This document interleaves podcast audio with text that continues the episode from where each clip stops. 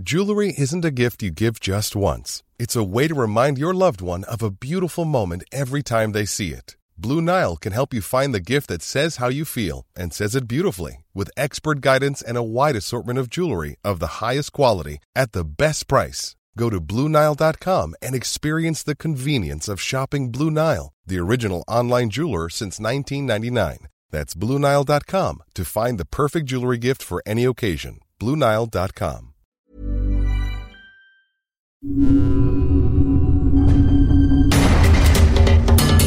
Hablemos de pobreza.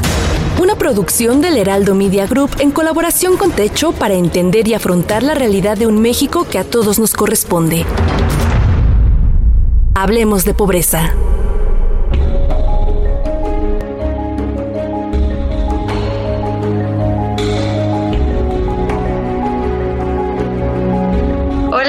Y todos, bienvenidos a este nuevo episodio de Hablemos de Pobreza. Soy Sharoni y soy parte del equipo de comunicación de Techo. El día de hoy platicaremos sobre un dato bastante importante como inexistente en nuestro país y que urge empezar a generar. Recuerden que cada 15 días tendremos un episodio nuevo de este podcast que aborda una problemática que afecta a millones de personas en nuestro país. Y bueno, pues para el tema del día de hoy nos acompaña Calicho Escofie, abogado y maestro en Derechos Humanos y Democratización, Actualmente se encuentra dirigiendo el Centro de Derechos Humanos en la Facultad Libre de Derecho en Monterrey y es la persona indicada para platicarnos más sobre este tema. ¿Cómo estás, Calicho? Muy bien, Sharon, y muchas gracias. Buenas tardes.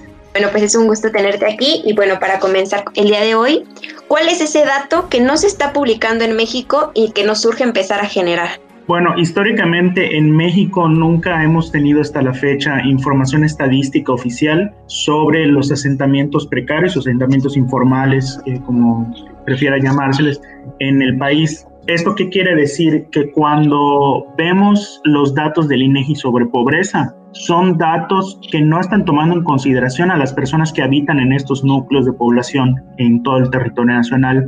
No sabemos cuántos asentamientos de este tipo hay en México, cuántas personas están viviendo en ellos y en qué condiciones.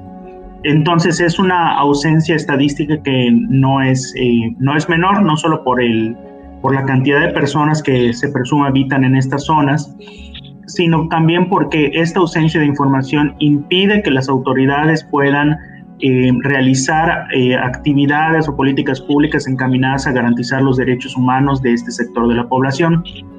recordemos que todas las autoridades de nuestro país a nivel eh, municipal, estatal y federal, cuando abordan situaciones de pobreza o que tienen que ver con eh, las condiciones de vivienda, están obligadas a utilizar los datos del INEGI.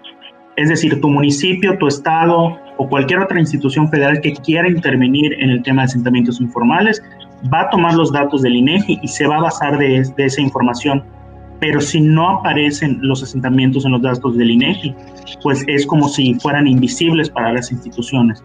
En ese sentido, pareciera que cuando nos va a censar el INEGI pensamos que es algo rutinario, que no tiene mayor relevancia o que es nada más para tener como un dato curioso de cuánta gente hay en el país, pero no, cada vez que va el INEGI en nuestras casas y nos censa, lo que están haciendo es que nos están incluyendo y nos están haciendo visibles en la, la panorámica de las instituciones públicas. Entonces, es gravísimo porque en México no hay información estadística sobre la población en asentamientos informales.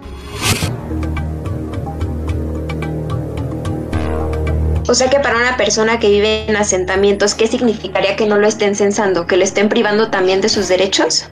Así es. Eh, todo lo que es información estadística tiene un impacto en, la, en el ejercicio de los derechos humanos. ¿no? Es a través de la información en la que podemos, estadística, a través de la cual podemos saber a cuántas personas tenemos que dirigir el presupuesto, los esfuerzos y las actividades institucionales para atender su situación. Pero además esa información nos ayuda a comprender si las acciones que está realizando el gobierno están realmente teniendo un impacto significativo o al contrario están siendo contraproducentes. Es decir, cuando tú tienes información estadística, por ejemplo, con los censos, tú puedes comparar, mira, antes había tal eh, porcentaje de población con este problema en específico para ejercicio de derechos como qué sé el derecho al acceso al agua, el derecho al acceso al transporte público. Después el Estado empezó a implementar estas medidas eh, o esta política pública en concreto y, vemos que años después aumentó el porcentaje de esta, de esta población. Es decir, pareciera que esta medida de gobierno no está teniendo resultado. O al revés, disminuyó el porcentaje de población que tenía problemas para acceder a este derecho. Se presumiría que esta acción o política que está realizando el gobierno sí está teniendo un impacto. Pero si no tienes esa información estadística, pues no es posible hacer esa medición y también no es posible saber dónde están las personas y cuántas son aquellas que van a ser beneficiadas o debieran ser beneficiadas por este tipo de intervenciones del Estado.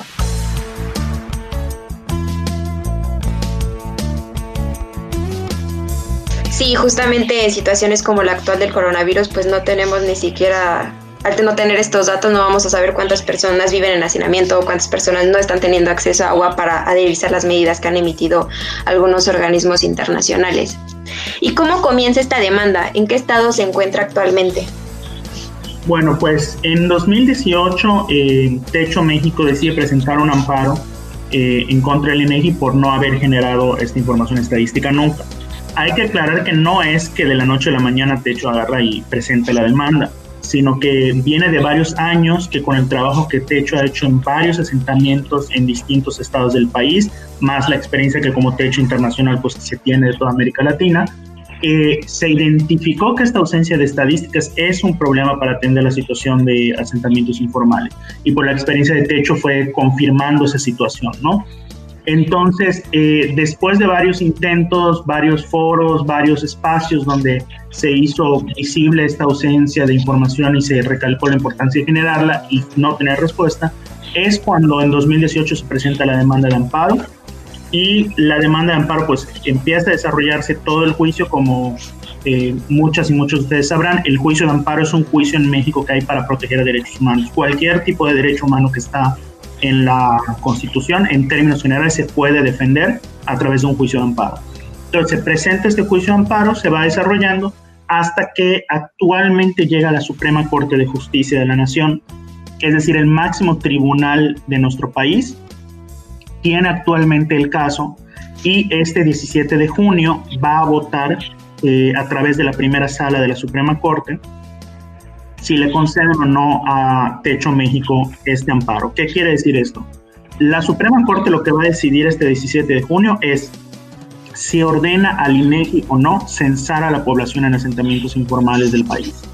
Eh, esto sería una sentencia histórica, tanto a nivel México, pero también a nivel Latinoamérica, en cuanto a la protección constitucional y judicial de los asentamientos, ¿no? Y sobre todo al reconocimiento de que la información estadística es un asunto de derechos humanos. Entonces actualmente pues está en espera de eso para el 17 de junio.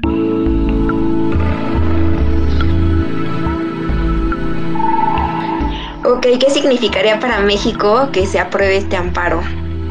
Bueno, pues eh, este tipo de sentencias o de juicios relativos a derechos humanos tienen distintos tipos de impacto, ¿no? Uno, pues es el más evidente, que es el más material y más directo, que es que, bueno, van a ordenar al INEGI generar esta información estadística. Pero también desde un punto de vista simbólico es, va a ser muy relevante porque va a ser la primera sentencia de la Suprema Corte en la que abordan la situación de asentamientos informales o precarios.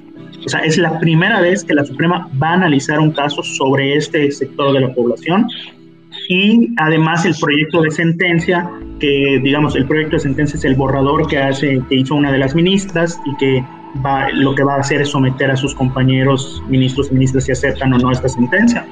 En el borrador de la sentencia, lo que se plantea es que se reconoce que este es uno de los sectores más excluidos y del ejercicio de sus derechos en el país. Es decir, hay un reconocimiento simbólico e histórico muy importante en esta sentencia.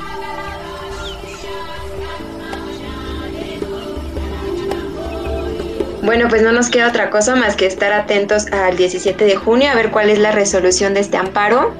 Muchas gracias, Calicho, por acompañarnos en este episodio y explicarnos la importancia de este proceso. Un agradecimiento a nuestros oyentes y al Heraldo de México. Hablemos de Pobreza se realiza en colaboración con Techo para conocer más sobre esta organización, ingresa a www.techo.org diagonal México. Encuentra un podcast sobre este tema cada 15 días a través de todas las plataformas de streaming del Heraldo de México.